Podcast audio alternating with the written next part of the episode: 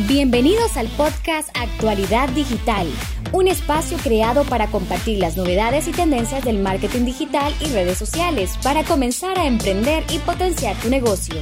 Comenzamos. Hace un par de días se estrenó la cuarta temporada de una de las series que más ruido ha generado en los últimos años y que seguramente ya vimos todos los nuevos episodios el mismo día en que salió. Estoy hablando de La Casa de Papel. El profesor y la banda, más allá de enseñarnos cómo realizar el mayor asalto del mundo, también nos han dado lecciones valiosas que se pueden aplicar en nuestros emprendimientos y negocios. Mi nombre es Mario Barahona y en el episodio de hoy hablaremos sobre las lecciones de marketing digital con la casa de papel. La primera lección que podemos identificar sin lugar a dudas es la importancia de contar con un plan. La banda desde un inicio cuenta con un plan bien estructurado para alcanzar sus objetivos.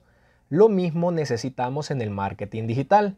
Necesitamos conocer nuestra audiencia, definir objetivos, establecer estrategias y acciones, ver nuestros recursos, ver los tiempos de ejecución y la medición para saber si vamos por el camino correcto o no.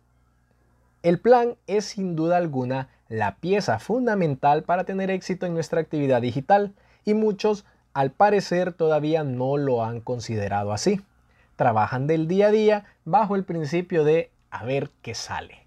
Tenemos que cambiar esto. La segunda lección, y va muy de la mano con la primera, es la recolección de información. A ver, imagínense que el profesor piensa meterse al Banco de España y sacar el oro, pero no tiene información. No sabe quién lo dirige, no sabe cómo se distribuye la seguridad, no sabe la infraestructura del edificio, no sabe nada. ¿Qué va a pasar? Sin duda alguna va a fracasar. En el marketing digital también necesitamos datos y necesitamos conocer lo más que podamos nuestro entorno. Cómo se está moviendo el mercado, cuáles son las tendencias digitales del momento, qué están hablando en redes sociales nuestros posibles clientes y mejor aún, quiénes son nuestros posibles clientes. No olvidemos tampoco tener información básica de cómo funcionan las plataformas donde vamos a interactuar, cómo funciona Facebook, cómo funciona Instagram, cómo funciona Twitter, entre otras. También conocer nuestra competencia y a la larga el mercado en general. Recuerden, la información es poder. También podemos crear un pequeño análisis FODA para ver nuestras fortalezas, oportunidades, debilidades y amenazas esto nos va a indicar dónde estamos parados en este momento y hacia dónde podemos ir o hacia dónde debemos ir. Va a ser de mucha utilidad para dar ese primer paso bien sustentados. La tercera lección es una de las que muchos que están emprendiendo aún no visualizan y es rodearnos de los mejores. ¿Qué quiere decir esto? Bueno, imagínate que llega un cliente a solicitar tus servicios para manejar redes sociales porque le han dicho que eres muy bueno. Pero este cliente quiere más.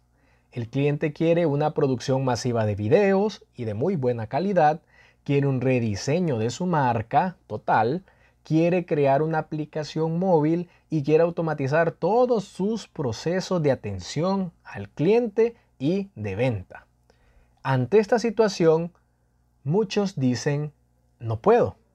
A veces porque están muy cargados, pero otras porque son áreas que no manejan. Y es ahí donde entra la magia. Comencemos a ver a nuestro alrededor e identifiquemos si hay algún Denver, identifiquemos si hay alguna Tokio, identifiquemos si hay algún Helsinki que nos puedan dar su experiencia en estos servicios. Es decir, busquemos un diseñador gráfico, busquemos un productor audiovisual, busquemos un informático, en fin, Dejemos la puerta abierta a nuevas oportunidades trabajando con especialistas en cada área. Al final, todos vamos a terminar ganando. La cuarta lección es definir estrategias y acciones puntuales. En nuestro plan, las estrategias y acciones tienen que ir orientadas a un solo fin, lograr los objetivos. Podemos definir muchas estrategias, podemos definir muchas acciones, siempre sin perder el norte de lo que queremos alcanzar. Para el caso, el profesor sabe qué es lo que quiere y ha fijado estrategias dentro del plan para cada momento y para cada ocasión. Incluso cuando le ha tocado improvisar lo hace de manera estratégica, siempre persiguiendo un norte. ¿Recuerdan la estrategia de las cajas rojas? ¿O la del plan Flipper para abrir la bóveda que estaba inundada?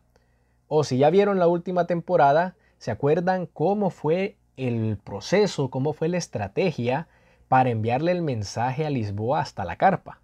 Y no digamos cómo se ejecutó el plan París al final de esta temporada.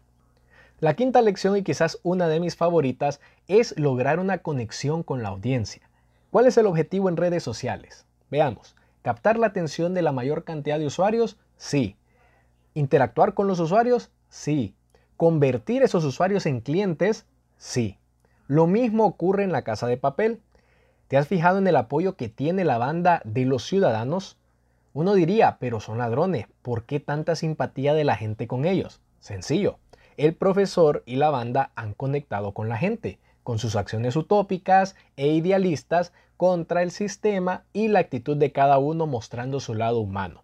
Esto ha hecho que conecten con la gente y que la gente los vea como héroes. Y la última, pero no menos importante, es la medición de resultados. Al final de cada momento dentro del Banco de España, el profesor se comunicaba con la banda para realizar una retroalimentación y así saber hacia dónde se tienen que conducir. Lo mismo ocurre al ejecutar una campaña digital. Tenemos que medir y analizar cada acción, cada post que hacemos, cada video que subimos, cada anuncio que ponemos a circular. Tenemos que medirlos y analizarlos. Y cada etapa tiene que ir bajo el mismo proceso para saber los resultados inmediatos obtenidos y sobre todo si vamos por el camino correcto hacia el cumplimiento de nuestras metas. Si tenés algún comentario, podés escribirme al Instagram como arroba blog de Mario o visitar mi sitio web www.blogdemario.com. Me gustaría escucharte y saber qué otros temas te gustaría tener en este podcast. Hasta la próxima. El episodio de hoy ya finalizó. No olvides suscribirte para recibir día con día las novedades y tendencias del marketing digital y redes sociales para comenzar a emprender y potenciar tu negocio.